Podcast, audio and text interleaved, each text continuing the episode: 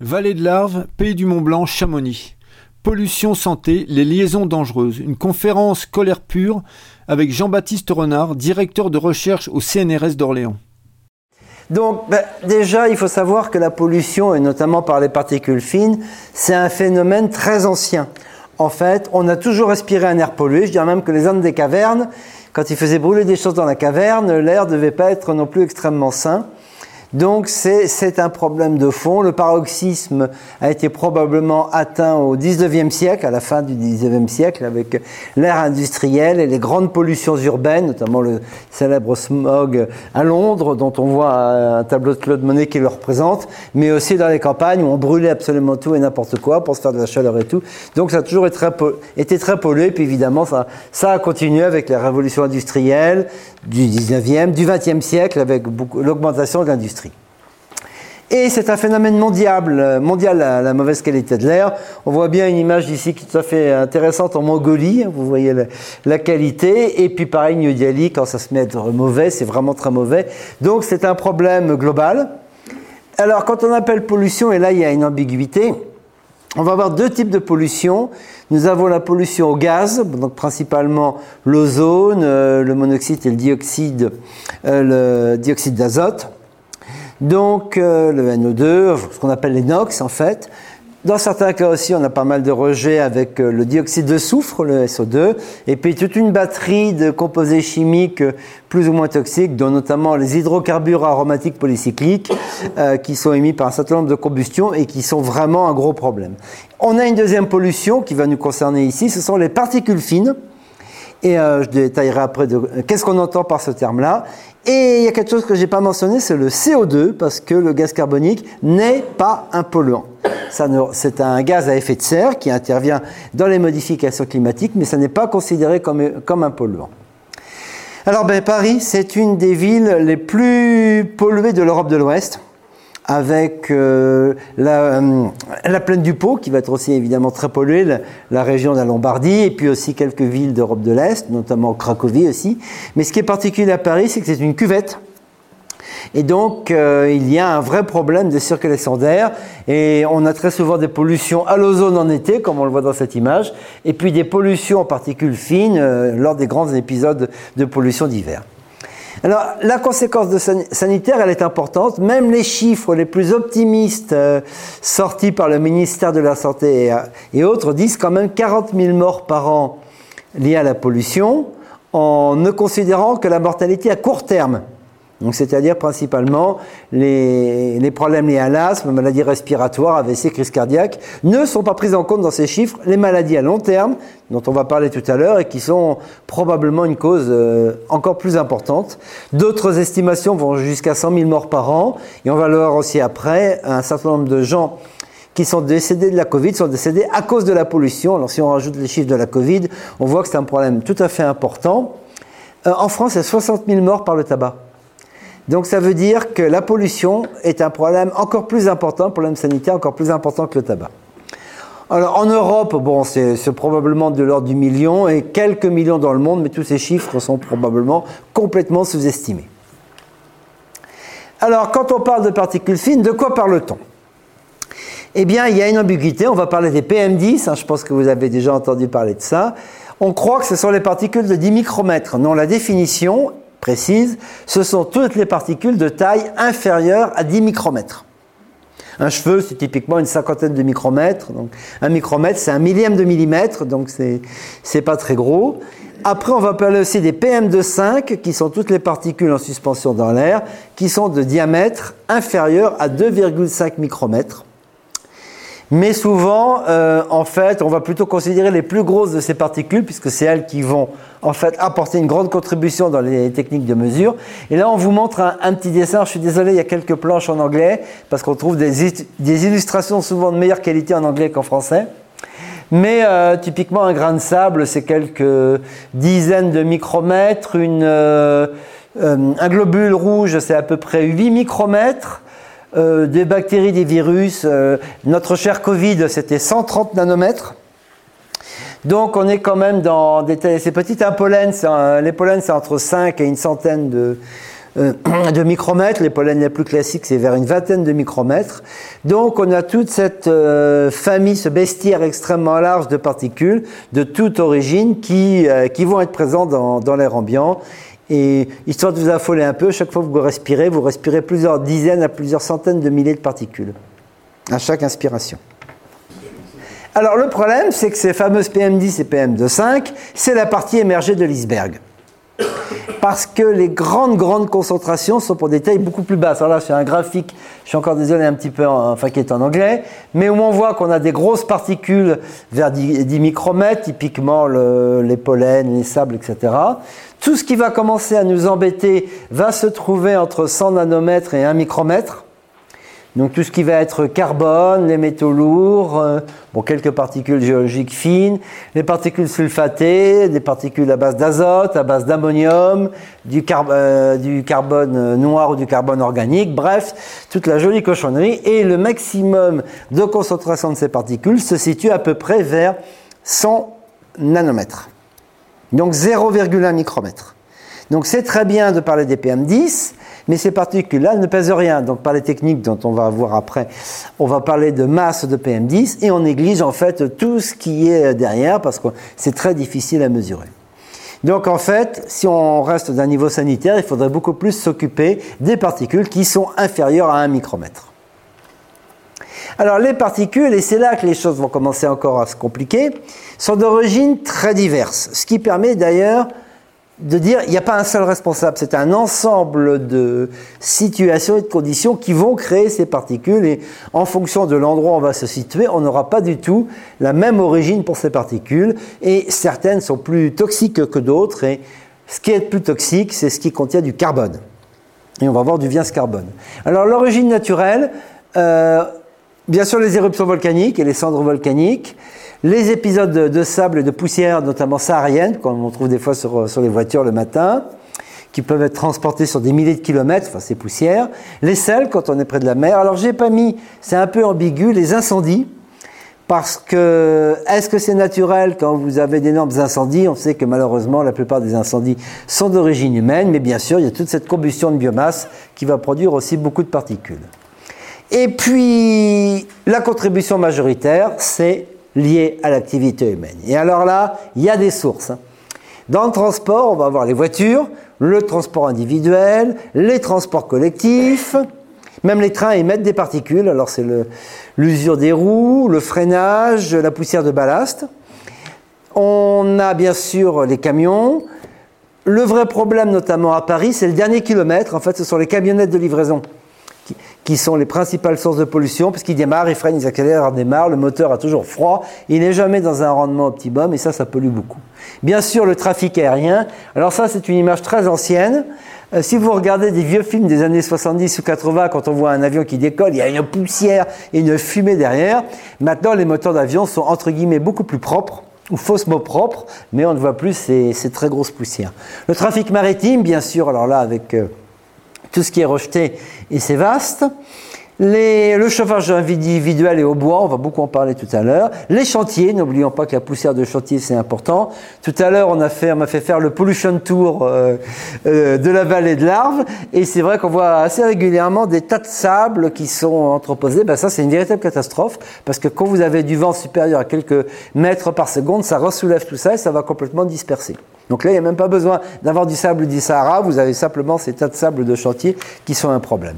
Et puis l'agriculture, qu'on oublie, mais bien sûr, il y a les poussières quand il y a les récoltes, mais il y a aussi les épandages qui sont une véritable catastrophe, puisqu'on va mettre des engrais à base euh, d'ammoniac notamment, et ça, tout ça, ça va se reconvertir, ça fait ce qu'on appelle des ammoniums, qui vont se reconvertir avec la pollution locale, dioxyde de soufre, dioxyde d'azote, et ça nous fait bah, des particules dites secondaires, donc des phénomènes de chimie, de condensation qui recréent ces particules, et donc on a aussi toute une, tout un bestiaire de, particules n'ont pas émises directement, mais qui proviennent de gaz, de réactions chimiques et de phénomènes de condensation. Donc on comprend tout de suite qu'il n'y a pas un seul responsable. Et c'est pas parce qu'on va arrêter tous les avions, qu'on va arrêter les voitures ou les camions qu'on va résoudre le problème de la pollution, parce que les sources sont multiples. Alors comment on mesure tout ça? Eh bien, euh, il y a des normes et les normes concernent la masse cumulée de particules. Ça marche comment ben, Vous avez une pompe, un filtre, vous pesez le filtre avant, vous le laissez exposer une journée et vous posez le filtre après, soit manuellement, soit par des techniques automatiques. Et donc c'est la masse cumulée par heure et puis par jour qui va servir de référence. Alors, donc c'est une masse, évidemment, bah, vous comprenez la limite de ce système, c'est que ce sont les plus grosses particules que l'on va mesurer, puisque les toutes petites et les ultra fines ont un poids qui va être complètement négligeable par rapport aux grosses particules. Mais euh, bon, ces normes, euh, elles, sont, elles valent ce qu'elles valent. Actuellement, il ne faut pas dépasser 50 microgrammes par mètre cube de PM10 par jour. Il y a quelques années, c'était 80 microgrammes. Et il y a encore plus longtemps, c'était 110 microgrammes. Donc quand même, les normes baissent. Et ça, c'est lent, mais c'est quand même plutôt une bonne nouvelle.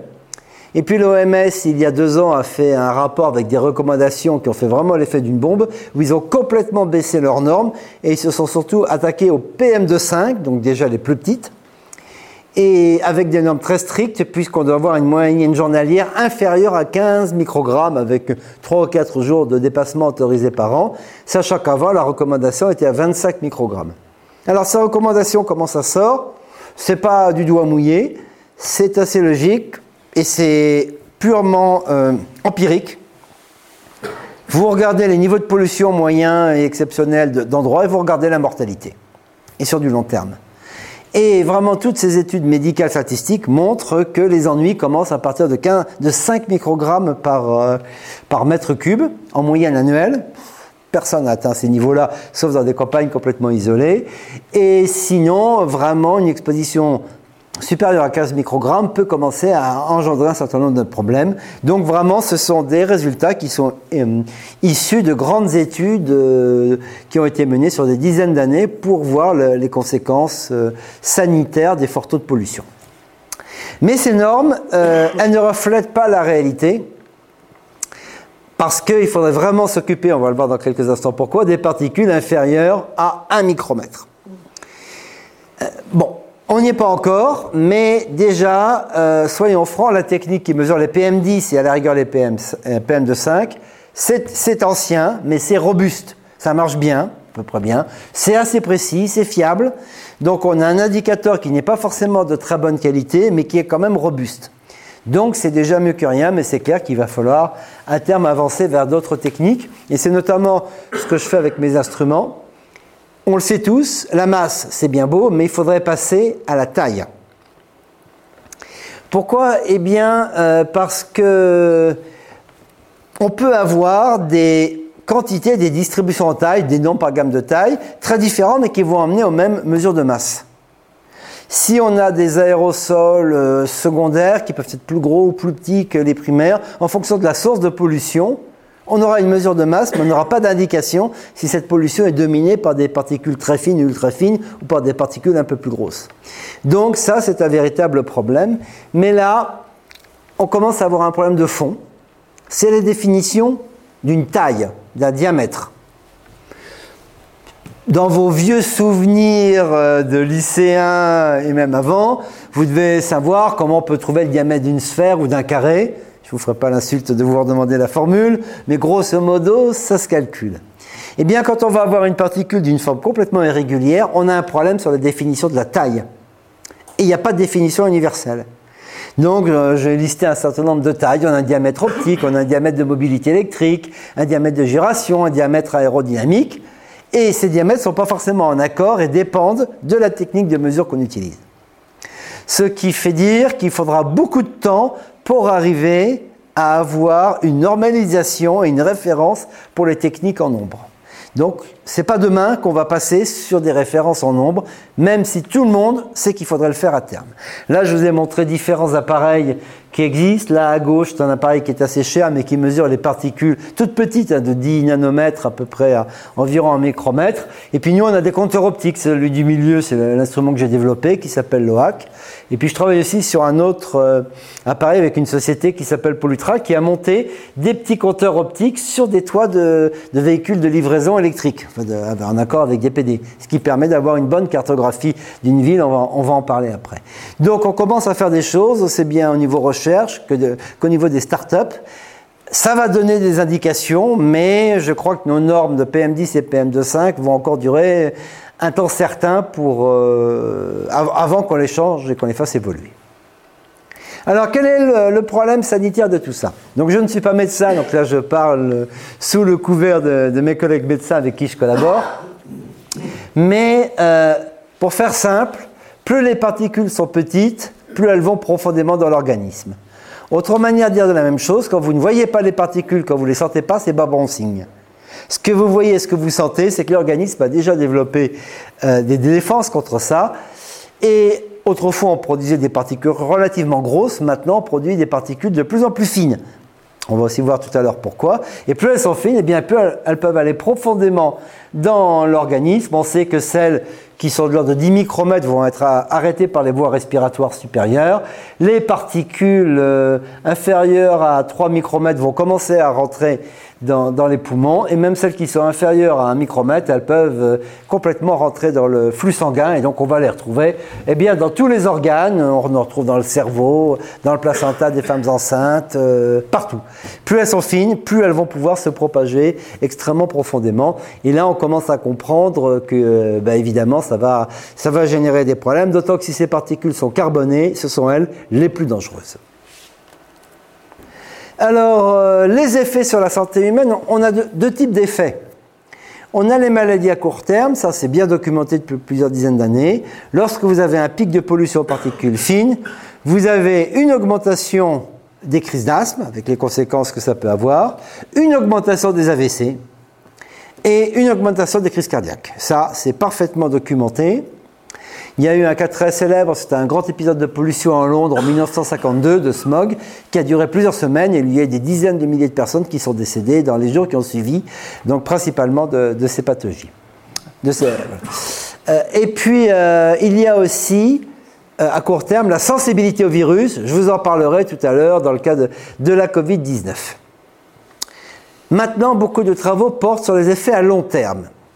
Et là, il y a bien sûr les allergies, on, le sait, la proportion de personnes allergiques ne fait qu'augmenter. C'est une véritable, c'est même plus une épidémie. Enfin, ça touche maintenant 50% de la population on sait que dans quelques années, bah, tout le monde sera allergique.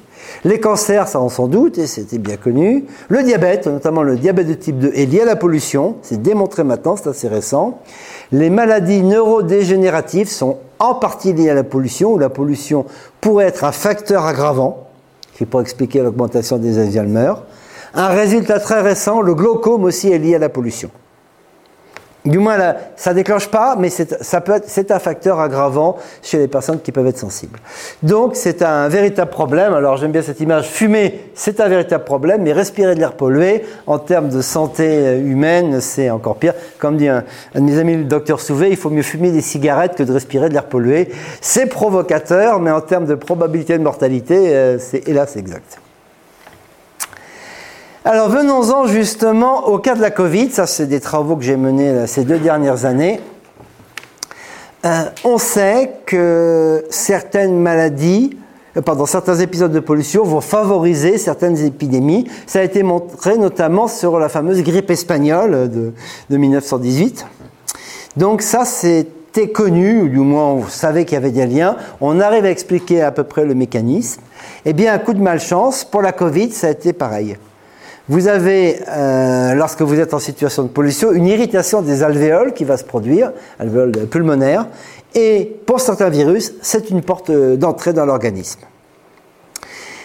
Dans le cas de la Covid, une fois que la Covid était rentrée dans votre organisme et que vous n'êtes déjà pas forcément en très bonne santé, le, temps d'espérance de vie était de l'ordre de la semaine. je fais une petite parenthèse là-dessus, mais quand on disait aux gens, oh bah attendez que ça s'aggrave et puis faites le 15 quand vous vous sentez pas bien, évidemment c'était beaucoup trop tard. Alors, quel est le lien avec la pollution? Eh bien, en fait, on, s'est aperçu que euh, d'abord c'était des corrélations, maintenant le mécanisme est assez bien connu. la, pandémie s'est répandue dans des endroits où il y avait des fortes pollutions. Ça a bien sûr commencé en Italie, dans, dans la Lombardie, mais très peu de temps après, ça a démarré à Paris. Et puis dans d'autres villes, il y a eu des foyers à peu près simultanés, ce qui n'est pas très logique pour une épidémie. Et il y a surtout des zones qui n'ont jamais été touchées. vous aviez, vous avez toujours évidemment un niveau de fond de mortalité, mais des villes comme Brest ou Bordeaux euh, ou même Toulouse qui est très venteuse, qui ont des niveaux de pollution assez bas, n'ont pas du tout eu les, les foyers euh, qu'on a pu constater dans d'autres euh, dans d'autres endroits. Donc c'est pas une vraie épidémie qui s'est propagée comme peut se propager la peste. Il y a eu vraiment des foyers et on a vu qu'à chaque fois, sans aucune exception, c'est ça qui est remarquable, fort épisode de pollution important, le Covid ou la Covid. Et, euh, niveau de pollution assez faible, pas de, euh, pic énorme de, Covid. Et en fait, où c'est plus subtil, c'est qu'il faut prendre en compte non pas le pic de pollution, mais l'historique des pics de pollution pendant à peu près deux mois. Donc c'est l'exposition à ces pics et l'accumulation de ces pics qui va créer progressivement cette irritation des alvéoles respiratoires. Et dès qu'on a atteint un certain seuil, là, c'est une, une, entrée directe de, la maladie. Donc ça, c'est des, des, courbes que j'avais faites qui montraient sur différents endroits, bon, Émilie-Romagne en Italie ou, ou en Gironde en France, c'était la mortalité par million d'habitants. Et on voit que, eh chaque fois qu'on a un pic de pollution, lissé, puisqu'il y a ce phénomène intégrateur sur les deux mois qu'il faut prendre en compte, à chaque fois qu'on voit une augmentation de la pollution, on a une augmentation de la mortalité. Mais à l'opposé, c'est parfaitement réversible. C'est-à-dire que le, pic de pollution s'arrête, la, la, mortalité Covid s'arrêtait, et toutes les vagues de Covid, y compris la dernière de l'automne ou du début de l'hiver 2022, ont toutes été associées à des épisodes de pollution. Et on voit bien que pour des niveaux de pollution beaucoup plus faibles qu'on avait en Gironde, eh la mortalité par million d'habitants a été beaucoup, plus faible que celle qu'on a pu constater euh, à Paris ou, euh, euh, ou, en Lombardie. Alors pour aller un peu plus loin, il y a l'affaire de l'intensité des pics qui compte. Et donc, plus les pics sont intenses, plus la mortalité par million d'habitants a augmenté. Mais encore une fois, c'est réversible. Donc, euh, lorsqu'on quittait la pollution, eh bien, la mortalité rediminuait. Donc, ça a permis de faire ces courbes qui nous montrent l'évolution en concentration massique en PM2,5 et la mortalité par million d'habitants pour un certain nombre de villes et de régions. Là, il y en a euh, près d'une vingtaine. On a systématiquement la même tendance. Comme vous pouvez le constater, ça augmente systématiquement. Que l'on le fasse de manière globale ou individuelle par région, on a toujours à peu près la même chose. La pente euh, va dépendre après de la condition sanitaire des populations, de la manière dont c'est géré, avec la Hongrie qui avait des taux de pollution assez forts, mais surtout qui n'est absolument pas à préoccuper de sa population, avec un déni de réalité, où là on va avoir des, phénomènes qui ont, été, beaucoup plus forts. Alors pour aller encore plus loin dans cette euh, analyse, euh, c'est bien sûr l'accumulation des pics, mais c'est l'intensité des pics de pollution qui est la clé. Ce qu'on appelle le gradient des pics. Et c'est un graphique, le graphique de gauche, qui vous montre, bon, après vers la fin de l'épidémie, c'était un peu moins marqué, mais sinon, euh, il y a un accord absolument extraordinaire entre l'augmentation, l'intensité d'augmentation du pic de pollution et l'intensité d'augmentation du pic de mortalité. Donc tout ce qui a été confinement, etc., ça a été d'une utilité relativement euh, limité. Il y a même le deuxième confinement a été parfaitement géré par rapport au pic de pollution et aux attentes, euh, en, sachant à peu près quand est-ce que la pollution, typiquement la pollution de printemps, s'arrêterait. Et donc là, bah, c'est à peu près la, même chose. Donc on le voit sur la courbe de droite, euh, avec quand même quelques particularités Notamment, euh, je vais parler dans la planche suivante, la, Hollande du Sud et notamment Rotterdam, où là, il n'y a pas l'air d'y avoir d'énormes effets. Alors, qu'est-ce que tout ça cache? Eh bien, il y a quelque chose qui est ressorti aussi de cette étude, c'est que pour euh, des villes à pollution, on va dire relativement modérée, mais constante, eh bien, la mortalité liée au Covid a été beaucoup plus faible. Pourquoi? Parce que des gens qui sont exposés en permanence à des niveaux de pollution élevés mais sans être catastrophiques, eh bien, ont développé une sorte d'immunité, donc les alvéoles ont été beaucoup moins abîmés. Donc, ce qui est clair derrière tout ça, c'est que, encore une fois, c'est vraiment le, la variation brutale de la, euh, pollution qui fait que l'organisme n'a pas le temps de réagir et, et, donc va créer tous ces problèmes. Ça, ça vous montre la, la courbe justement de la Hollande où le nombre de morts par million d'habitants a été un petit peu élevé lors de l'arrivée de l'épidémie, ça c'est à peu près normal, mais après, ça a été beaucoup plus bas parce que vous voyez, il y a des variations, mais les niveaux de pollution ont été beaucoup, beaucoup plus constants. Donc c'est vraiment les fortes variations qui sont, qui sont la clé du problème. Alors, ce qu'on commence à voir aussi, c'est que c'est pas que pour la Covid, c'est vrai pour un certain nombre de virus, pour certaines grippes, apparemment aussi pour la bronchiolite. Donc, euh, mes collègues essaieront de continuer ces études. Mais il faut pas se leurrer, à chaque fois qu'on va avoir une succession de pics de pollution, il est certain qu'il y a toute une corde de maladies respiratoires qui va, qui va apparaître, euh, qui va apparaître derrière. Et je reprécise que les gens qui sont morts de la Covid ne sont pas comptabilisés comme étant morts de la pollution.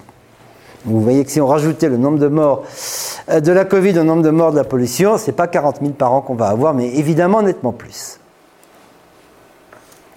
Alors, pour montrer un autre lien aussi, c'est ce qu'on appelle l'exemple de, Tokyo, qui est quelque chose de très intéressant, où là, il y avait, il y a pas mal d'années, euh, enfin, jusqu'au début des années 2000, il y avait un vrai problème de pollution, de santé, donc ils ont décidé, de manière très brutale, d'interdire tous les véhicules diesel en ville.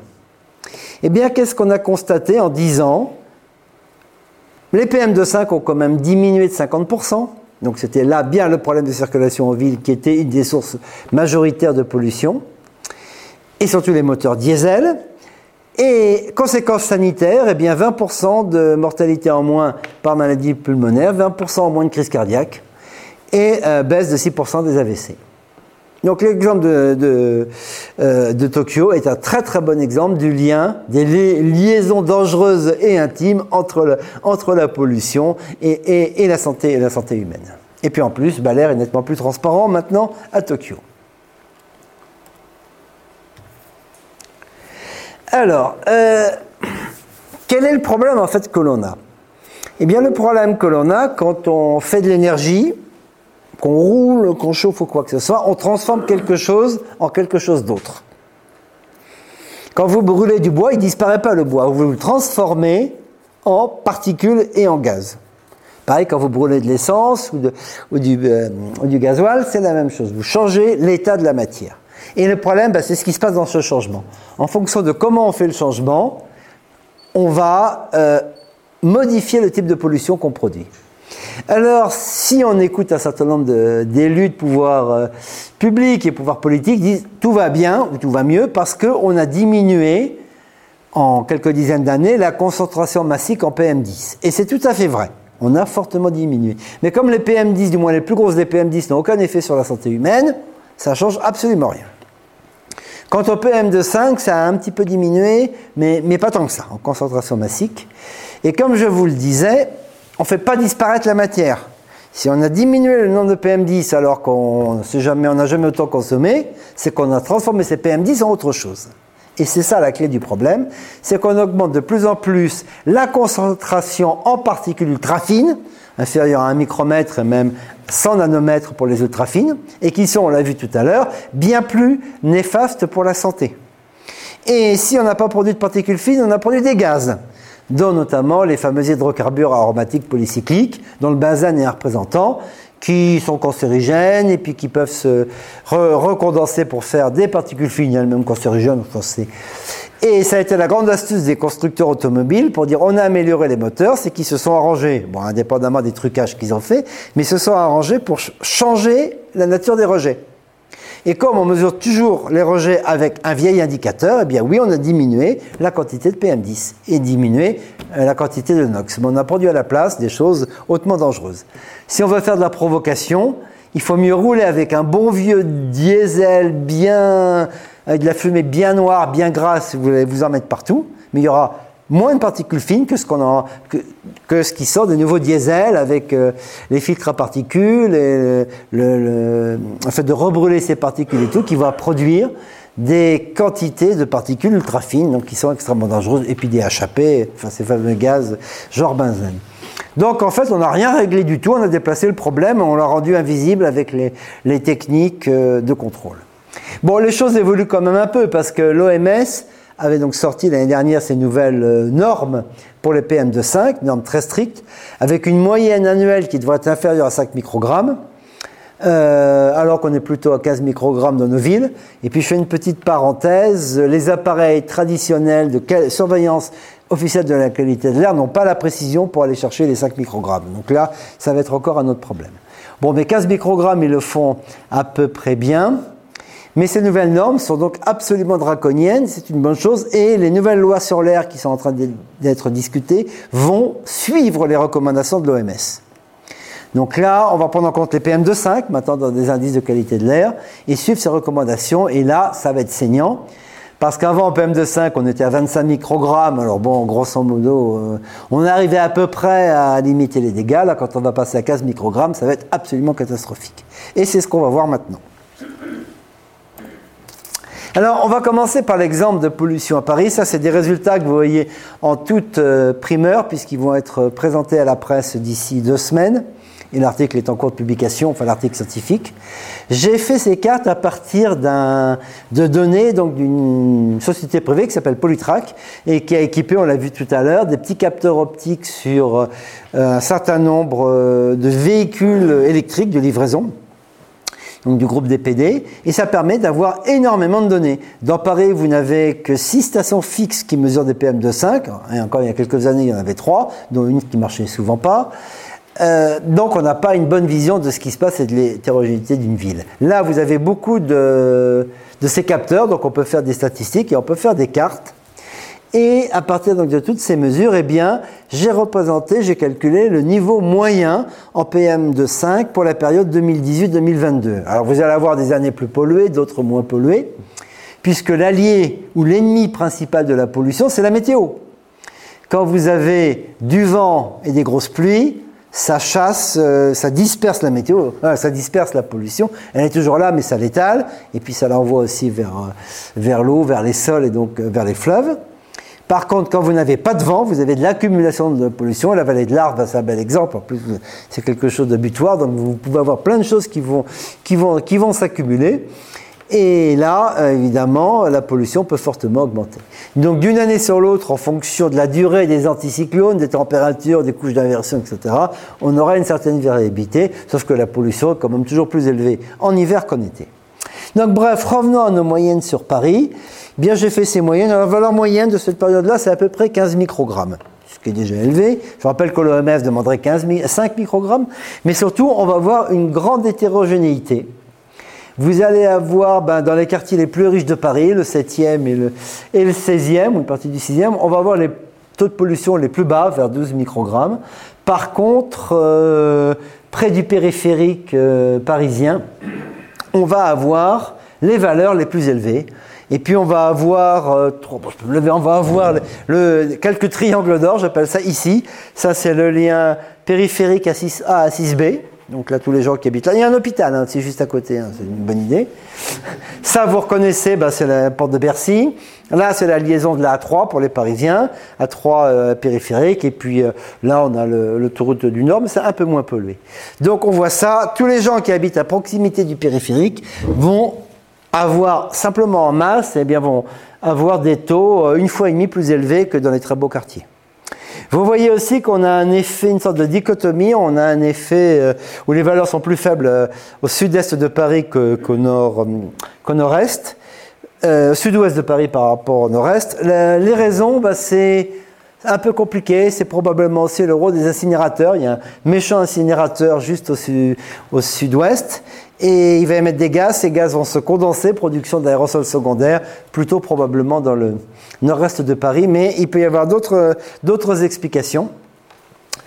Et maintenant, on va regarder ces cartes qui nous, montrent le nombre de jours de dépassement en PM2,5 par rapport au nouveau seuil de l'OMS. Je vous rappelle, c'était pas plus de 3-4 jours par an. Et eh bien, dans les meilleurs endroits de Paris, on est à 100 jours. Donc, ça fait dire 3 mois. Et pour les pauvres personnes qui habitent près du périphérique, c'est 220 jours. Donc là, on est à 9 mois, euh, ou euh, non, pas 9 8 mois, enfin entre 7 et 8 mois d'exposition toujours à ces dépassements. Encore une fois, comme d'habitude, les, endroits les moins pires, eh bien, c'est une partie du 7e et du 16e arrondissement. Alors l'explication aussi, il y a les sources, mais il y a aussi euh, la, la, topologie de la ville, ou la topographie de la ville. Comment la ville est construite? Eh bien, dans les quartiers est de Paris, il y a un vrai problème de ventilation. Il reste encore plein de petites rues qui sont euh, des rues, ce qu'on appelle canyons, donc très étroites. L'air rentre dedans, ben, il ne ressort pas. La pollution va être complètement piégée à l'intérieur de ces petites rues. Alors c'est agréable, c'est le marais, c'est les quartiers un peu bobos de, de Paris, mais en fait c'est horriblement pollué. En plus, vous avez quelques axes, quelques axes routiers qui n'arrangent rien, mais c'est vraiment euh, cette configuration de la ville. Donc, euh, une partie des quartiers les plus chers de Paris actuellement, enfin, en tout cas, il y a euh, toute la partie sud, une bonne partie de l'est de Paris qui commence à être de plus en plus chère, et c'est les quartiers des bobos, hein, comme on dit. Eh bien, en fait, ils, sont confrontés à des taux de pollution qui sont finalement très élevés, et évidemment, comme toujours, le, les excès qu'on avait vus tout à l'heure au niveau du périphérique. Donc là, vraiment, en fonction d'où vous vivez dans Paris, eh ben, vous n'avez pas du tout le, même niveau d'exposition et donc vous avez beaucoup plus de risques sanitaires. Malheureusement, on n'a pas réussi à avoir les données par hôpitaux de mortalité au Covid. Ça aurait été très intéressant de faire l'étude, mais ça, n'a pas été possible. Alors, dernière chose aussi, euh, je vous parlais des nombres tout à l'heure. Là, je vous ai montré à partir des mesures en masse. Mais si on fait les mesures en nombre, c'est-à-dire le nombre de particules par gamme de taille donnée ou le nombre total, c'est un peu différent. Vous voyez que l'aspect, euh, la dichotomie euh, sud-ouest-nord-est a tendance un petit peu à, s'effacer. Pourquoi? Eh bien parce qu'on va avoir des sources de nature euh, différentes. Encore une fois que la masse ne permet pas de savoir la nature des sources. Donc là, on se rend compte, on se qu'il y a des zones, c'est un peu plus homogène, probablement liées au trafic. Il y a aussi derrière Montmartre, c'est plutôt pas trop mal parce que la, colline de Montmartre et celle de Belleville doivent faire aussi un petit peu écran. Donc, euh, si on veut encore mieux se rendre compte du problème, il faut mieux passer en nombre qu'en masse. Alors là, c'est encore pire puisque entre les zones les moins polluées et les plus polluées, on a pratiquement un facteur 2 du nombre de particules supérieures à 500 nanomètres, 0,5 micromètres, que l'on respire. Donc on atteint encore des proportions tout, à fait effrayantes. Alors vous allez me dire la vallée de l'Arve. Eh bien, j'ai pris les mesures de la station à Passy, sur quasiment à peu près la même période de temps que ce que vous avez vu sur Paris, eh bien la moyenne, elle est, moyenne annuelle, de 14 microgrammes par mètre cube. Je vous rappelle que Paris, on était entre 13 et 18. On est tout à fait dans des niveaux similaires à Paris. Par contre, ce qui est tout à fait intéressant, c'est le nombre de jours de dépassement. Alors, je ne l'ai pas précisé là-dessus, mais bien sûr, je parle des PM de 5. Eh bien, le nombre de jours de dépassement en moyenne par an, les années c'est plus et d'autres c'est moins, c'est 110 jours. On était à combien à Paris tout à l'heure? Ben, Les plus bas, c'était 100 jours. Bon, les plus hauts, c'était 220, c'est le périphérique, mais les plus classiques, c'est 105. La moyenne sur Paris, c'est entre 120 et 130 sur la même période. Et là, c'est 110. Donc, le nombre de jours de dépassement de ces seuils OMS sont quasiment similaires à ceux de Paris, du moins ceux de la moyenne de Paris. Donc, les Parisiens qui viennent respirer le bon air de la montagne ici, eh bien non, ils, retrouvent le bon air parisien. Même si les sources de pollution sont peut-être pas tout à fait les mêmes, puisqu'il y a probablement plus de pollution industrielle qu'on en a à Paris. À Paris, il n'y a pas d'industrie, ou très peu. Donc c'est principalement de la pollution routière et aussi de chauffage au bois par la banlieue. Ici, vous avez en plus euh, toute l'activité industrielle, les incinérateurs et autres cochonneries qu'on a visitées dans le Pollution Tour, que je vous invite à faire, puisqu'apparemment, le trajet commence à bien être, à bien être défini. Alors, et là, on s'approche de la fin. Le chauffage au bois. Alors ça, le chauffage au bois, c'est notre futur cheval de bataille. Oh, le problème du diesel, on va dire qu'il a été à peu près réglé. Il y a de moins en moins de véhicules diesel qui se vendent, on commence à savoir que c'est très polluant. Les constructeurs se sont fait prendre la main dans le pot de confiture en truquant les tests et les données. Euh, on sait aussi qu'en ville, euh, c'est pas bon parce qu'en ville, passer votre temps à accélérer, freiner, etc., le moteur est jamais chaud, donc n'a jamais son rendement euh, optimum. Donc le diesel en ville, c'est une aberration, il faut l'arrêter. Il y a de moins en moins de véhicules diesel qui se vendent. Par contre, on va être très clair, sur autoroute, en campagne et pour des grandes distances, j'ai aucun problème avec les moteurs thermiques. C'est même plus efficace qu'une voiture électrique. Donc en ville, du véhicule électrique, dans des zones des campagnes et des zones isolées, le thermique, euh, il a un très bon rendement, et ben pourquoi pas. Sachant que le vrai problème, c'est de limiter la consommation. Le problème, ce n'est pas l'énergie que vous utilisez, c'est d'avoir un véhicule qui va consommer 10 litres au 100. Si vous avez un véhicule qui consomme 2 litres au 100, eh bien, euh, vous polluez 5 fois moins. Donc le vrai problème, ce serait de faire des véhicules de plus en plus légers en fonction des besoins et surtout qui ont des niveaux de consommation qui sont euh, à la baisse. Or, tous les véhicules consomment, enfin, ça fait 20 ans qu'on n'a pas diminué la, consommation des véhicules. Et ils sont de plus en plus lourds, donc évidemment, ça n'arrange pas les choses. Voilà, donc ça c'était quand même quelque chose d'important, mais le chauffage au bois, c'est le futur problème qui arrive. Alors, et c'est compliqué. Ça part d'une bonne idée. D'ailleurs, c'était la même bêtise qui avait été faite pour le diesel. On va dire le diesel émet moins de CO2. Le problème, c'est le CO2 qui, je vous rappelle, n'est pas un polluant, mais est un gaz à effet de serre. Et donc, le, problème, c'est le CO2. Il faut absolument diminuer le CO2. Comme, euh, ben oui, c'est vrai que c'est un véritable problème. Si on prend des choses avec du bois, c'est très clair. En cas idéal, on prend des choses de surface, on brûle du bois, ça repart dans l'atmosphère, donc ça fait du CO2, mais ce CO2 va être recapté par les arbres, et les jeunes arbres vont refaire du bois, etc. Donc c'est un cycle euh, à peu près en stabilité. Ce qui n'est pas vrai si on détruit les forêts. Hein. On se doute bien qu'en détruisant les forêts, c'est pas vrai. Mais grosso modo, on peut dire que si on fait un... Ah, il, est resté une faute. Le renouvellement des arbres, hein, pas des sabres. des sabres. Donc le renouvellement des arbres. Et euh, donc, bon, on peut comprendre, et c'est ce qu'on vous montre sur cette figure-là avec le cycle du carbone. Quel est le problème avec les énergies fossiles? Eh bien, c'est qu'on prend des choses qui sont enfouies sous terre, qu'on va ramener dans l'atmosphère. Et c'est pour ça que le CO2 augmente, parce que on sort ce qui est contenu du CO2 de la Terre, on l'envoie dans l'atmosphère, mais on ne va pas reproduire euh, rapidement du pétrole ou du charbon. Donc c'est ça qui fait euh, augmenter le CO2. On peut se dire de manière optimiste que quand on aura tout sorti du sol, eh bien évidemment, on n'augmentera plus le niveau de CO2. Mais comme euh, chaque année ou tous les 10 ans, on retrouve qu'il y a des réserves pour 20 ou 30 ans, ça va quand même durer un certain temps. Donc, l'idée du chauffage au bois, ce n'était pas forcément idiot avec cet aspect euh, du CO2. Mais en fait, en termes de santé, c'est une véritable catastrophe. Et là, je reprends ce graphique qui a été publié il y a quelques semaines dans Le Point, à partir de, beaucoup d'études. Eh bien, euh, ce qui pollue le plus en termes de rejet dans l'atmosphère à cause de la combustion du bois, je vous rappelle qu'on on brûle, on change l'état, mais on ne fait pas disparaître le bois. Donc on va créer des, quantités astronomiques de particules fines, de gaz polluants, alors à une époque, les gens faisaient les mesures juste au niveau des cheminées en disant tout va bien, sauf qu'on ne mesure pas les gaz qui eux se recombinent un peu plus loin et qui vont faire à nouveau des particules fines. Eh bien, si on regarde ce graphique, c'est tout à fait intéressant. Le pire, c'est bien sûr le foyer ouvert. Les poêles à bois conventionnels, c'est pas bon. Les poêles à bois éco-design, c'est pas bon. Les chaudières à granulés, c'est pas bon. Les systèmes les moins polluants en termes de particules fines, c'est le fuel. Et l'idéal, c'est le gaz. Tout ce qu'on nous demande d'arrêter. Alors fort heureusement, l'ineptie globale qui était d'arrêter de faire du chauffage au gaz a été euh, annulée, puisqu'on devait arrêter de produire des chaudières. Or, en termes de santé humaine, c'est ce qui est le meilleur. Évidemment, le chauffage électrique est très bien. En termes de rejet de particules, après, reste à savoir comment on a fait l'électricité. Hein. C'est encore un autre problème.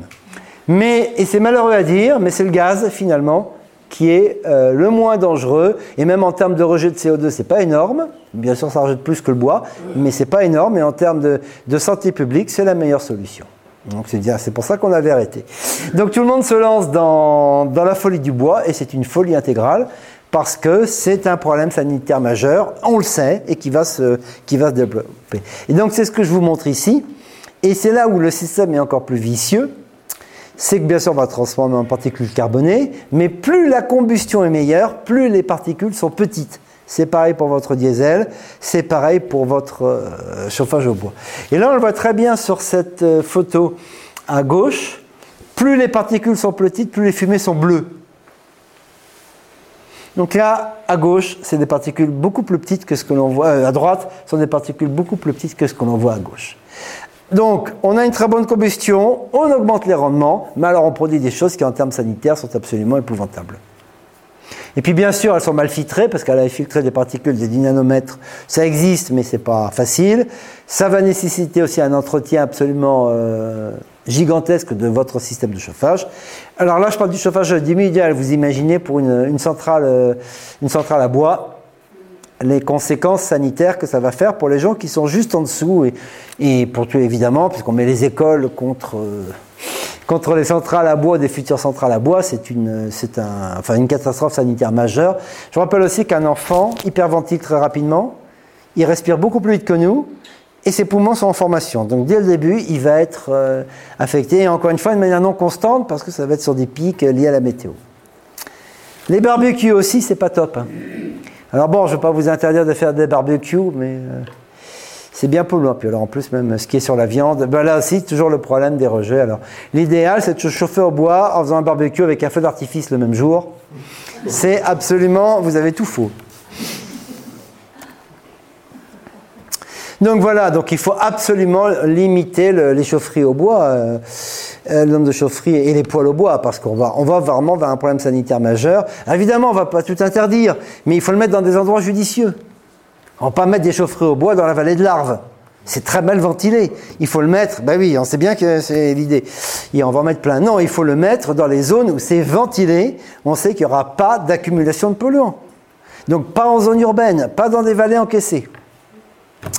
Donc, euh, et puis, même en chauffage individuel au bois, il faut utiliser le bon combustible, les bonnes, conditions de, combustion. On m'avait expliqué comment on utilise une petite, un poêle au bois et tout, avec granulé. Et eh bien, il y a beaucoup de contraintes. Personne ne respecte la notice.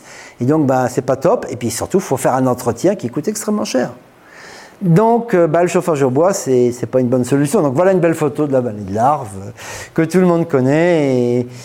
Évidemment, en hiver, vous allez avoir cette couche de, pollution qui va, rester, très près du sol et, qui va créer énormément de problèmes. Donc là, on a tout faux.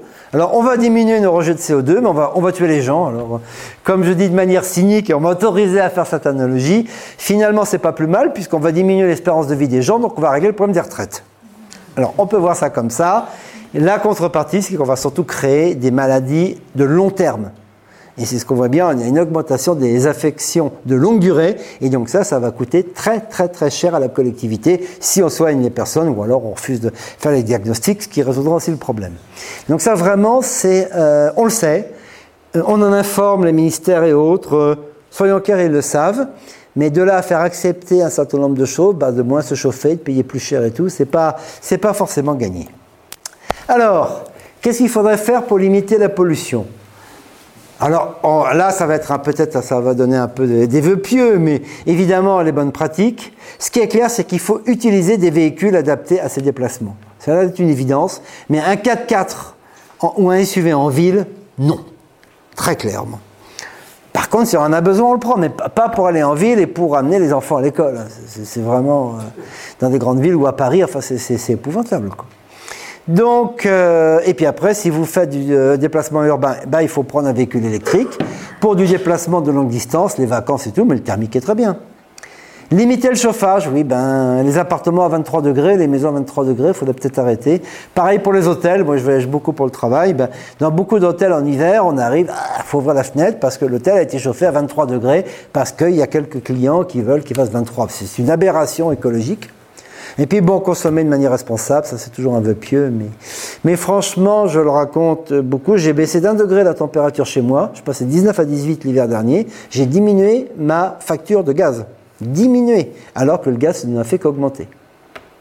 Donc ça veut dire que, en fait, c'est les premiers degrés qui sont les plus critiques. Hein. Et puis, euh, alors là, c'est aussi un peu de provocation, mais il ne faut pas se leurrer. Plus on est sur Terre, plus on pollue. Donc l'augmentation de la pollution entraîne, euh, de la population entraîne fatalement une augmentation de la population. Et ça, c'est vrai pour tous les pays, que ce soit les pays émergents, euh, les pays émergés, on pourrait dire les nôtres, ou l'Afrique, ou l'Inde, dont on ne parle pas, mais la véritable catastrophe sanitaire et écologique, c'est l'Inde, euh, c'est un véritable problème. Donc on est trop sur Terre pour des ressources limitées et des niveaux de vie qui ne sont pas tenables pendant longtemps. Alors évidemment, si on était moins, ce serait plus compliqué pour payer les retraites. Mais comme on est dans un système où on fait une sorte de fuite en avant pour avoir de plus en plus de monde, de plus en plus de consommation, parce que tout marche sur le principe du crédit, enfin ça nous embarque sur autre chose, mais on a un système qui fait qu'on ne diminuera pas la pollution. Ce n'est pas possible dans, les choix actuels. Alors quand même pour une, note un petit peu plus optimiste, euh, je crois quand même beaucoup à l'éducation, et notamment auprès des jeunes pour une prise de conscience des, effets néfastes de la pollution. Il faut prendre conscience que les ressources de la planète sont limitées et que polluer, c'est néfaste pour notre santé. Donc, de grâce, pas de jogging un jour de pollution. Pas de poussette qu'on balade au niveau de, la hauteur des gaz d'échappement. Il est clair que les jours de pic de pollution, il faut, dans l'idéal, arrêter de respirer. Bon, ça, ça va être difficile, mais donc il faut limiter sa respiration. Vous savez que quand vous faites un effort physique intense, vous respirez 5 à 10 fois plus que lorsque vous êtes au repos. Donc les jours de pollution, si possible, à rester chez soi, ou être en télétravail, ou écouter la radio, lire un livre, mais pas de sport, pas d'activité physique. Alors, si vous restez chez vous pour couper du bois ou faire des trous à la perceuse, euh, c'est pas bon non plus. Parce que là aussi, vous allez prendre beaucoup de particules fines. Donc vraiment, et ça a l'air d'être un gadget, mais ce n'est pas du tout un gadget. Je vous rappelle que vous respirez plusieurs dizaines à centaines de milliers de particules à chaque aspiration. En moment en pic de pollution, ça se compte en millions. Et vous ne les évacuez pas toutes. Donc tout ça, ça va rentrer dans votre organisme. Donc les jours de grosse pollution, pas de sport et puis pas de compétition sportive non plus lors des pics d'ozone ou lors des pics, euh, des pics de pollution parce que euh, bah, ça peut vraiment créer beaucoup de, beaucoup de, conditions, beaucoup de problèmes sanitaires. Voilà, bah, écoutez, ce sont les messages que je voulais vous faire passer. Donc, euh, j'espère que ça vous a pas quand même trop effrayé. Et puis, je pense que nous avons un petit peu de temps. Je sais pas à quelle heure il est, j'ai pas regardé l'heure. Il y a quelque, chose que je ne comprends pas. Euh, vous dites qu'effectivement, tout ce qui contient du carbone est dangereux. Oui. Et, vous dites que le CO2 n'est pas un polluant, n'est pas considéré comme un polluant. Là, j'ai besoin d'une explication. Parce que le CO2, il y a bien du carbone. Alors oui, mais le CO2 c'est un gaz. Alors en carbone, vous avez tout à fait raison. Je parle en particules fines solides, donc en particules élémentaires. Le CO2 c'est un gaz et les particules carbonées sont des particules solides à base de carbone. En fait, le CO2 c'est un gaz. si vous respirez et vous exhalez du CO2, ça va pas rentrer, ça va pas rester dans l'organisme. Votre particule, si elle a de la matière carbonée solide, là, ça reste dans l'organisme. Donc le CO2 de votre gaz, c'est un atome de CO2. Moi, quand je parle de particules carbonées, c'est vraiment de la suie. C'est un bloc, un bloc de carbone solide. Oui, dans, tout ce qu'on respire, euh, quelle est la part de la pollution intérieure par rapport à la pollution extérieure? Vaste sujet. C'est pire normalement en air intérieur, avec tout ce qui est, tous les composants qui dégazent, et puis même nous qui produisons beaucoup de poussière. Donc euh, ça va vraiment dépendre de comment vous ventilez votre environnement. Mais on dit que oui, dans une salle de classe, il faut ventiler déjà pour évacuer le CO2 et puis euh, toutes les émissions de pollution. Mais dans d'autres villes, notamment en Pologne, puisque je travaille avec Cracovie, c'est le contraire. Il faut absolument fermer parce que la pollution, quand la pollution extérieure est très mauvaise, il faut éviter que la pollution extérieure rentre à l'intérieur. Donc ça va dépendre. Euh, de situation, il n'y a pas de règle générale, mais à nous, disons, en France, l'air intérieur est souvent beaucoup plus pollué que l'air extérieur. Donc il faut ventiler même en hiver. Vous allez quand même un peu diminuer les niveaux, vous allez évacuer du CO2 pour diluer aussi les virus. Vous savez, pendant le confinement, qui était quand même une des mesures les plus idiotes qu'on ait jamais inventées, on a rapproché les gens euh, les uns des autres. Dans un milieu fermé, on n'ouvrait pas les fenêtres, il faisait froid. Donc les gens sont tous contaminés les voisins, contaminés toute la famille. On a confondu isolement des personnes contaminées, contaminées et confinement. Bien sûr, quand quelqu'un est malade, il faut essayer de l'isoler. Mais il ne faut pas confiner. Il ne faut pas confiner les gens qui sont en bonne santé. Bon, c'était une parenthèse. Euh, donc, ça veut dire aussi quand même qu'il faut toujours aérer pour aussi diminuer ou diluer la, concentration euh, virale. J'avais une petite question. Euh, souvent, on entend dire c'était pire avant. Donc euh, par rapport à ça, par rapport à ce que vous avez dit, finalement, il y a une. C'était différent. Voilà. En termes de grosses particules, c'était pire avant. En termes de particules ultra fines, c'est pire maintenant. Voilà, donc euh, c'est le type de pollution a changé. Et on commence à en voir les effets sanitaires. Alors on va aussi être très clair, avant l'espérance de vie était plus courte, donc les phénomènes à long terme on ne les voyait pas, ou peu on avait moins de traitements, moins de médicaments. Donc c'est pour ça que la comparaison est très difficile. On sait que le niveau de PM10 a baissé. en masse, euh, la mesure en concentration massique, elle a baissé, c'est certain. Mais pour la santé humaine, c'est pas pas ça qui nous intéresse. Hein. Ce sont les PM2,5 voire les PM1. Et là, euh, PM2,5, on n'a que quelques données, encore sur une période de temps courte, et les PM1, on n'en a pas. On n'a pas de données, donc euh, on ne peut pas juger. Il y avait la dame derrière, je crois. Tout à l'heure, vous disiez que les particules fines, on, les, on ne les éliminait pas. Non. Est-ce qu'il y a un moyen de mesurer euh, l'accumulation de ces particules qu'on a pu euh, cumuler euh, dans, dans, le corps? Bah, Par une autopsie. je suis un peu direct. Mais c'est comme ça que ça a été. Euh, et puis aussi l'analyse du placenta des femmes enceintes après accouchement, c'est comme ça que ça a été, ça a été étudié. Mais non, on n'a pas de moyen de savoir. Euh, on n'a pas vraiment de moyen de savoir ce que ce qu'on a.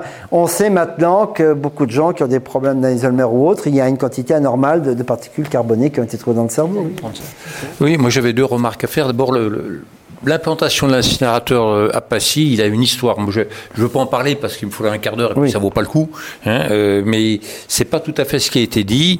Euh, disons rapidement qu'il y avait une cité ouvrière et que tous les élus du coin étaient d'accord pour balancer effectivement un incinérateur. Si on le faisait dans la vallée, c'était pas à Megève, c'était à côté de l'usine Egel Carbone qui bon, qui avait une mauvaise réputation, on va dire, hein, mais qui avait fait vivre la commune pendant des, un, siècle. Les hein. incinérateurs à Paris, c'est pareil, hein, c'était pas dans les quartiers les plus riches qu'ils ont été Si vous voulez, l'histoire euh, euh, est liée quand même aussi à des ambitions euh, particulières, à une, et aussi à l'accumulation de déchets, on ne savait pas quoi en faire. Donc pendant 20 ans, on les broyait, et puis on a fait des collines mmh. à côté de l'usine hein, qui produisait encore du méthane, on des lixiviens. On les voit dans le pollution. C'est une vraie saleté, euh, absolument.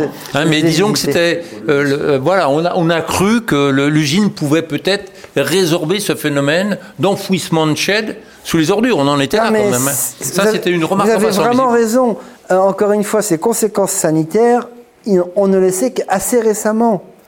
Autant il y a des scandales l'amiante, les conditions sanitaires de l'amiante, on le sait depuis un siècle. Et ça, ça a été masqué et tout, c'est ignoble. Mais franchement, les conséquences sanitaires de la pollution, les conséquences à moyen et long terme, ce sont des découvertes récentes. Le smog, on savait les effets, mais on pensait que c'était que respiratoire. Donc finalement, il y a des décisions qui ont été prises à une époque, en, entre guillemets, toute bonne foi, parce qu'on n'avait pas vu, on n'avait pas assez de recul pour voir les conditions sanitaires sur les populations à venir. Donc c'est pour ça qu'il... Alors attention, parce que là, vous, parlez de l'enfouissement, mais euh, je connais bien le problème de Passy, et euh, toute la plaine où il y a des granulats avec hein une nappe phréatique en dessous, elle était creusée, elle était, on a récupéré les granulats qui ont été vendus. Hein aux entrepreneurs du coin, et puis on a bouché, on a remis des produits extrêmement toxiques, des produits industriels, on a remis un peu de terre hein. par-dessus. Alors un des, des entrepreneurs que j'avais rencontré me disait, mais qu'est-ce que vous, pourquoi vous râlez? La plaine est plus verte maintenant qu'avant. Hein? Est-ce qu'il n'était pas forcément faux? Mais actuellement, on retrouve des, des perchlorates un petit peu partout. Enfin bon. Euh, et oui, l'enfouissement, il y a le problème de la nappe phréatique. Et il faut ah, absolument que ça passe pas. Donc il faut faire attention aussi euh, par rapport à ça. Il faut vraiment que ça soit surveillé. Actuellement, on n'est pas capable de faire. Hein. Donc c'est bien pour ça. La seule solution, c'est polluer moins, consommer moins. Mais j'avais une autre remarque là, par rapport à ce que vous avez expliqué, hein, qui était absolument intéressant.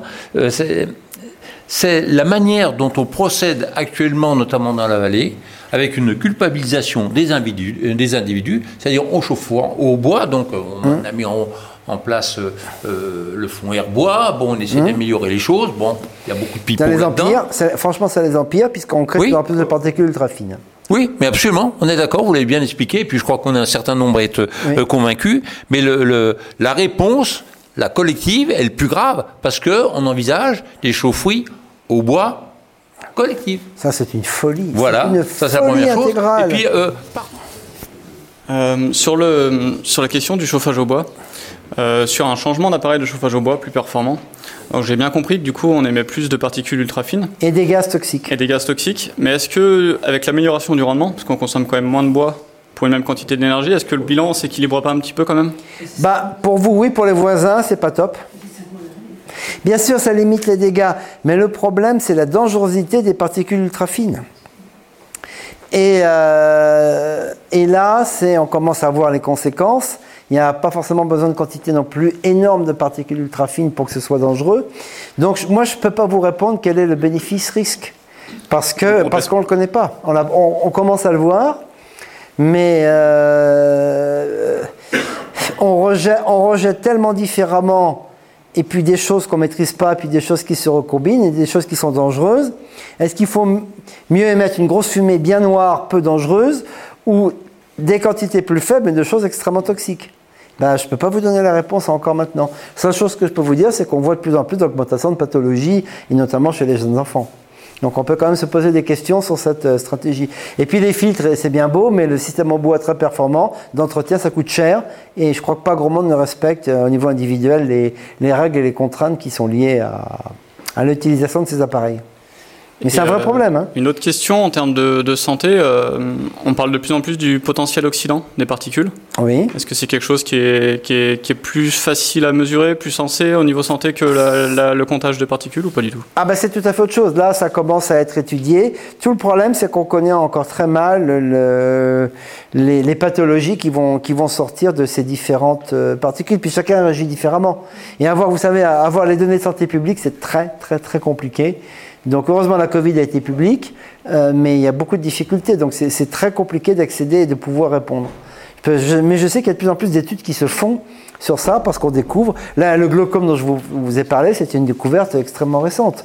Donc, euh, et après, ça dépend du type de particules solides que vous allez aussi euh, inspirer. Elles n'ont pas du tout le même euh, niveau de dangerosité entre les métaux, les minéraux, certains minéraux, le carbone. Donc, c'est un sujet très, très, très complexe.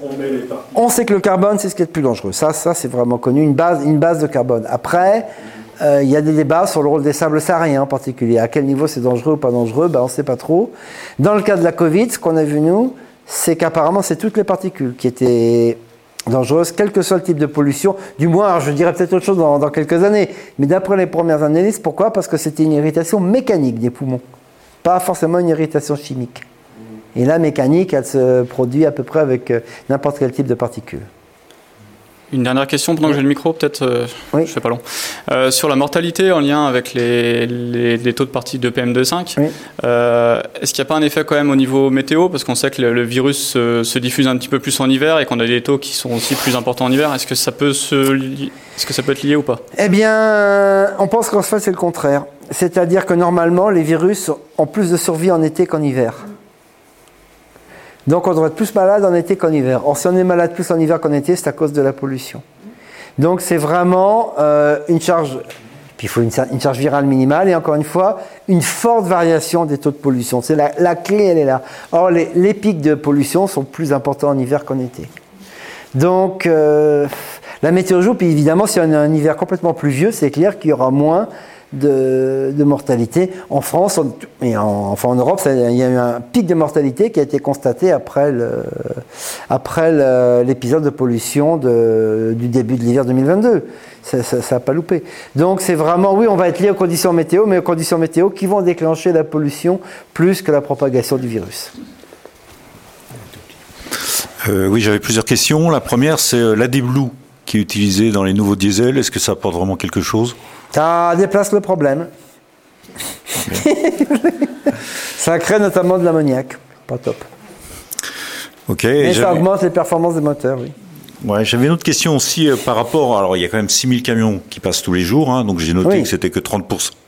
30% de, de réduction. À une époque, quand, quand ça s'était fait, c'était. Euh, supposons que dans la vallée, si tout le monde se met à la pompe à chaleur, euh, donc arrête le bois, si tout le monde roule en véhicule électrique, est-ce qu'on peut estimer on va... bah, Si on arrête l'incinérateur, si on arrête les industries, on va tout diminuer. Si... Oui, mais si, si nous, individuellement, parce qu'individuellement, on ne peut pas arrêter l'incinérateur. On est d'accord, on peut pas arrêter les camions, on peut pas arrêter. Nous, la seule chose qu'on peut faire, c'est le chauffage, l'électrique. Essayer d'avoir le moins, moins de déchets, trier les déchets, c'est déjà une. Euh, oui. Et puis j'avais une autre question, c'est sur les vents en fait, euh, tout ce qui vient de l'extérieur. Là, on parle beaucoup des, feux de forêt du Canada qui viendraient en France.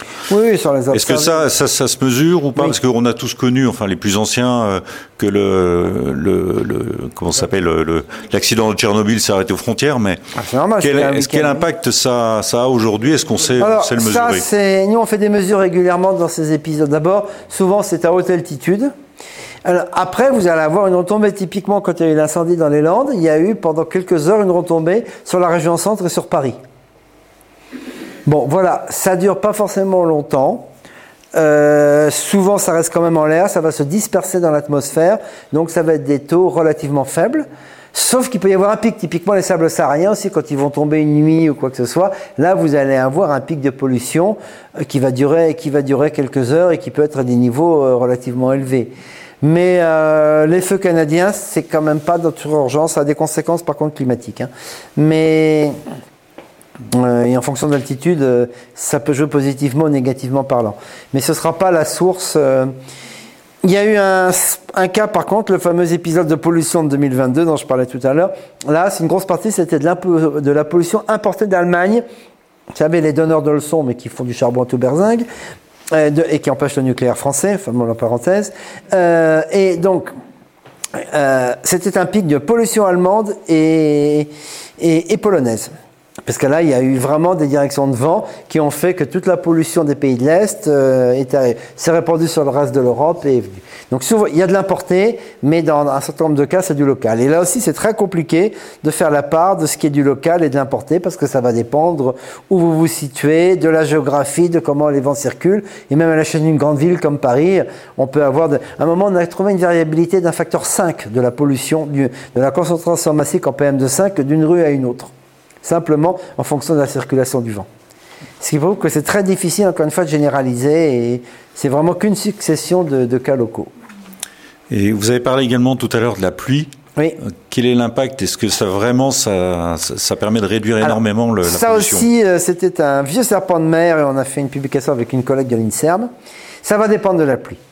Euh, si vous avez un énorme orage, une belle tempête avec du vent et tout, ça, ça nettoie tout, ça balaye tout pendant quelques heures, vous êtes tranquille.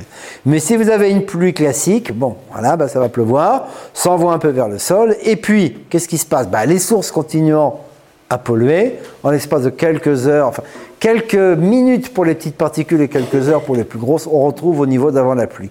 Donc, très très très faible diminution tant qu'on ne supprime pas les sources. Encore une fois, c'est le vent qui, des forts vents qui peuvent éliminer et laver l'atmosphère. Mais une petite pluie euh, classique ne, change pratiquement rien. Et la neige? Ça va dépendre, c'est compliqué la neige, et ça va dépendre aussi de l'intensité. On ne diminue pas la pollution, on la disperse. Oui, c'est bien ça, ils le savent. Mais encore une fois, ça limite la pollution dans les, dans les foyers mais là et après, ben, on participe euh, au bilan global. Alors encore une fois, quand c'est des choses de la surface qui remontent dans l'atmosphère, qui vont dans la surface, c'est comme un, cycle relativement de surface comparé à ce qu'on a sorti du sous-sol et et qu'on injecte, qu'on injecte dans l'atmosphère. Parce que la parole scientifique, elle est là. On sait depuis des années que les particules ultra fines sont dangereuses pour la santé. Tu l'as bien expliqué. On sait que le chauffage au bois est responsable. Tu as expliqué le rôle des, nouveaux chauffages au bois qui polluent beaucoup plus en particules ultra fines. Sachant tout ça, on va quand même nous mettre dans la vallée de l'Arve des chaufferies collectives au bois. Dans le tour, dans le Pollution Tour, nous, avons, nous sommes passés dans l'endroit où vont être deux chaufferies collectives au bois, pas une, mais deux, parce qu'on est en dessous du, du mégawatt. Pour ne, ça ne sera pas classé ICPE, donc il n'y aura pas de surveillance ça va laisser passer énorme des milliards de particules ultra fines. Ah bah oui. Il y aura les élèves à côté dans la cour d'école. Il, ah, faut peut-être faire des recours. Il y a toujours beaucoup de recours administratifs qui sont possibles. Et puis, et puis après, il faut aller dans les médias. Hein. Il n'y a pas de miracle. Hein. Alors, on a déjà fait trois courriers aux, bah préfectures. On lance une pétition. Mais je veux dire, comment euh, des élus, comment dans un plan de protection de l'atmosphère, un préfet peut laisser ça? C'est pas possible. En plus, que le préfet il tourne, il reste deux ans. Et ça serait celui de celle qui est prévu à Valorcine. Bon, ça va être à l'air, euh, comme tu disais. On devrait les mettre sur les pistes. Il y aurait déjà beaucoup moins de mal. Ah oui. Mais là, en fond de vallée, où on sait déjà que c'est archi pollué, on sait que l'hiver, il va y avoir une concentration énorme. Et là, c'est, mais c'est, faut attaquer pour mise en danger d'autrui. Oui. Là, les, La réponse est oui, bien sûr. Et euh, Il faut vraiment contacter Respire aussi, euh, l'association Respire qui a quand même beaucoup de, qui est très entendu, puis il faudrait voir aussi avec, avec leurs avocats, hein, parce qu'il y a probablement un cas de mise, euh, mise en danger d'autrui. D'autant que maintenant, le, lien, le graphique que je vous ai montré tout à l'heure, c'est issu d'une... Euh, pas celui-là. Le constat, il est là. Ça, ça c'est issu d'une publication anglaise, hein, ministère de la Santé britannique. Hein. Donc c'est parfaitement recevable auprès des, auprès des élus euh, locaux. Les études existent. Oui, partout on prend des décisions et dans la vallée de l'Arve, on va continuer. Bon, c'est pareil, c'était par rapport aux individuels, mais enfin, vous imaginez que ça va être comme de la chaudière à granulés. C'est le même principe. Et c'est peut-être même pas, du granulé d'ailleurs, donc. Euh. Est-ce que vos capteurs euh, euh, mesurent les particules ultra fines ou pas Non, alors c'est pas mes capteurs, mais. Enfin, les capteurs, les capteurs. Bah, les capteurs qui mesurent la masse, ils mesurent la masse. Donc les particules ultra fines ne pesant quasiment rien comparé à des plus grosses particules, ils ne détectent pas. Après, vous avez des appareils qui peuvent mesurer les ultra fines, mais un appareil, euh, c'est très cher. Le prix d'entrée d'un appareil est encore portatif, donc sans l'infrastructure, le bâtiment et tout pour le protéger, c'est 70 000 euros l'appareil. Et après, on ne peut pas opposer à une municipalité qui veut euh, qui va nous dire on a une diminution des particules, on ne peut pas opposer le fait qu'ils augmentent les particules ultra Non, mais vous pouvez déjà opposer. On n'a pas de mesure, mais vous pouvez opposer à partir de la mesure des PM2,5 que vous avez 110 euh, jours de dépassement du seuil par an. Ça, euh, ça, c'est par rapport aux recommandations OMS. Et même si on prenait les normes par rapport au PM2,5 ou au PM10, euh, je vous rappelle que la France est condamnée régulièrement pour dépassement. Vous êtes parfaitement ici comme le dépassement d'une grande ville, même en PM10. Hein. Et quel est le prix Donc c'est opposable. Quel est le prix d'un appareil pour, euh, pour mesurer? Pour mesurer quoi? Eh ben, le, le, dosage des particules. Les ultra fines, vous voulez dire, ou les classiques? Je vous ai dit. Les classiques, d'abord, ah, les classiques. Le classique, euh, les appareils de référence, c'est 100 à 200 000 euros l'appareil. Plus euh, des frais de maintenance, du personnel en, en énorme quantité, parce qu'il faut nettoyer l'appareil tous les mois, voire plus, le réparer quand il ne va pas, le climatiser. Donc il faut une infrastructure, un petit bâtiment, parce qu'il ne faut pas que l'appareil euh, soit aux intempéries. Donc ça coûte une fortune. C'est très très cher. Hein. Même avec les appareils classiques robustes, ça coûte une fortune. Et après, par contre, vous avez des appareils dits indicatifs, euh, dont certains réseaux de qualité de l'air commencent à utiliser les résultats, et puis d'autres plus conservateurs ne veulent pas les utiliser. Donc là, après, il y a des batailles actuellement sur les agences de qualité de l'air, sur l'avenir de, la mesure des, particules. Donc, euh, euh, moi, ce qui m'interpelle, c'est, enfin, moi, je m'interroge toujours à comment faire passer le message. Donc, moi, je suis quand même médecin. Euh, je constate énormément de choses en cabinet qui sont pas normales. Hein euh, on n'arrive pas à faire passer un message qui est quand même essentiel. On est dans une zone de PPA, on a la géographie qu'on a, l'aérologie qui est hein nulle. Euh, le message que, qui est le suivant, toute combustion crée de la pollution atmosphérique. On est d'accord. Ça ne rentre pas dans les têtes. Ça on commence brûle. à venir. Oui, mais on brûle, mais on va nous dire, ouais, mais euh, il y a les filtres, euh, il y a le vent, il y a la pluie, il y a tout ce qu'on veut, etc. Et euh, ça ne rentre pas dans le discours, ça ne rentre pas dans la, tête de beaucoup, de beaucoup de monde. Et comment il faut faire? Comment Je vais faire un peu de provocation. Je suis désolé si j'en choque, certains, mais nous avons quand même en France les, écologistes parmi les plus nuls ça, c'est vrai. Mais oui, ce serait tout à fait le rôle de, de partis écologiques de faire passer le message. Or, ils ne le font pas. Hmm. Ils se sont acharnés contre le nucléaire. Je ne suis pas forcément pro-nucléaire, mais c'est un système de transition qui limite les dégâts. Euh, et on sait maintenant qu'en fait, tout ça a été piloté par l'Allemagne. Enfin, c'est assez épouvantable. Comment beaucoup d'écologistes se sont fait avoir sur l'affaire du nucléaire. Euh, donc, euh, on n'a pas forcément des relais et c'est pour ça qu'il y a des relais qui commencent à se faire par des associations, par des collectifs, parce que quand même les collectifs commencent à être reçus assez régulièrement au ministère. Mm. Le, les Respire aussi, Respire a d'ailleurs été créé par ça, c'est un bon relais parce qu'ils ont vraiment leurs entrées dans, les ministères. Donc les choses avancent. Mm. Euh, je vais citer un exemple, je ne donnerai pas de nom, mais dans une grande région française, une des plus grandes, qui n'est pas à gauche, donc ça commence à se préciser, il y a eu création d'un poste de chargé de mission de qualité de l'air. C'est vrai. Et qui a qui fait des choses, qui fait beaucoup de choses et qui fait passer les messages. Non, mais tout ça pour vous dire que il faut rentrer dans le dans le système politique. Il faut s'engager parce que il y a des équilibres, il y a des choses qui bougent. Il ne faut pas hésiter à le faire. Euh, et il y a des choses, euh, il y a des choses qui, euh, se passent. Hein. Et croyez-moi, les, les, lobbies écologiques sont très puissants aussi, ou les contre-lobbies, ceux qui sont contre le lobby industriel, ils ont leurs entrées, ils, ont, ils sont écoutés. Après, il y a des arbitrages qui sont faits pour des tonnes de raisons, mais il y a quand même des choses qui peuvent se faire, donc il faut s'impliquer. Et après, j'ai aussi une autre constatation, c'est qu'effectivement, le discours, alors il y a le discours scientifique qui commence à peser énormément, mais le discours sanitaire, pas du tout. Oh, on a mis des années pour faire comprendre le climat. Bon, c'est à la mode. C'est une avancée majeure. euh, ne désespérons pas sur la pollution. Moi, je veux dire franchement, parce, parce qu'il faut quand même savoir que moi, il y a quand même quelque chose qui m'a interpellée. Euh, je suis médecin de crèche à Chamonix. Euh, je suis médecin aux ouches, généraliste, mhm. et j'ai jamais vu autant d'enfants sous ventoline, sous flixotide. Et cette année, j'ai eu quatre hospitalisations gravissimes euh, d'enfants pour bronchiolite, chose que je ne voyais pas il y a dix ans. Ça, ça m'enrage. Et c'est pareil, par exemple, je fais des protocoles d'accueil individualisés.